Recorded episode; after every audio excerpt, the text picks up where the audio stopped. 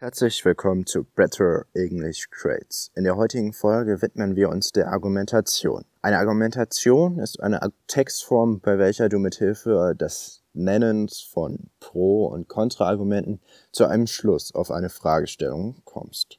Hierbei musst du zum einen bedenken, dass du deine Argumente mit Beispielen bestärken sollst und in der jeweiligen passenden Zeitform schreibst. Das heißt, wenn du wenn deine Argumente auf der Vergangenheit basieren, die Vergangenheitsform auf der Gegenwart, die Gegenwart und so weiter. Bevor du jedoch anfängst zu schreiben, solltest du dir Gedanken machen über den Aufbau und besonders über die Einleitung. Bei der Einleitung ist es wichtig zu nennen, die über welche Problematik deine Argumentation handelt. Des Weiteren darfst du nicht vergessen, sofern es auf einen Text basiert, die Quelle zu nennen. In the following text I will write about the issue that und dann kurz das Problem beschreiben.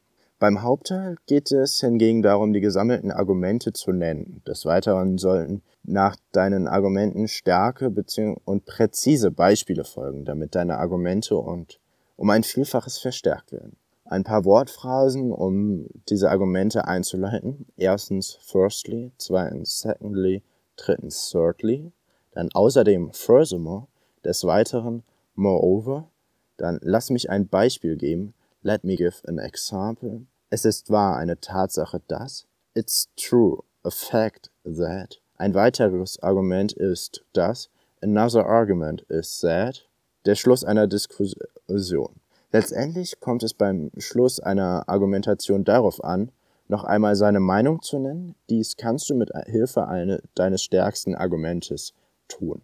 To sum up, one can say that dann deine Meinung plus unter Umständen dein Hauptargument.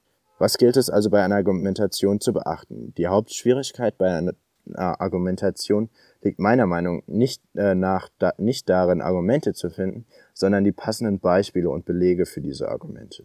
Als Tipp kann ich dir nur geben, vorher schon einmal im Internet ein bisschen zum jeweiligen Unterrichtsthema zu recherchieren, beziehungsweise die Sachtexte im Buch zu lesen noch ein paar weitere hilfreiche Wörter. Meinung, Opinion, Argument, Argument, Beispiel, Example und Grund, Reason. Vielen Dank fürs Zuhören. Wie du vielleicht schon weißt, ist es meine Vision, anderen Schülern die Möglichkeit zu bieten, gratis Englisch einfach, schnell und ohne Bemühungen beizubringen. Nun bitte speziell dich, mir dabei zu helfen, indem du diese Folge mit deinen Freunden teilst. Ansonsten liest dir meinen Artikel durch, um noch einmal alle Informationen auf einen Blick zu haben. Link in der Beschreibung. Des Weiteren würde ich mich sehr über einen Kommentar freuen, damit ich weiß, ob es dir gefallen hat und überhaupt weiterhilft. See you. Bye bye.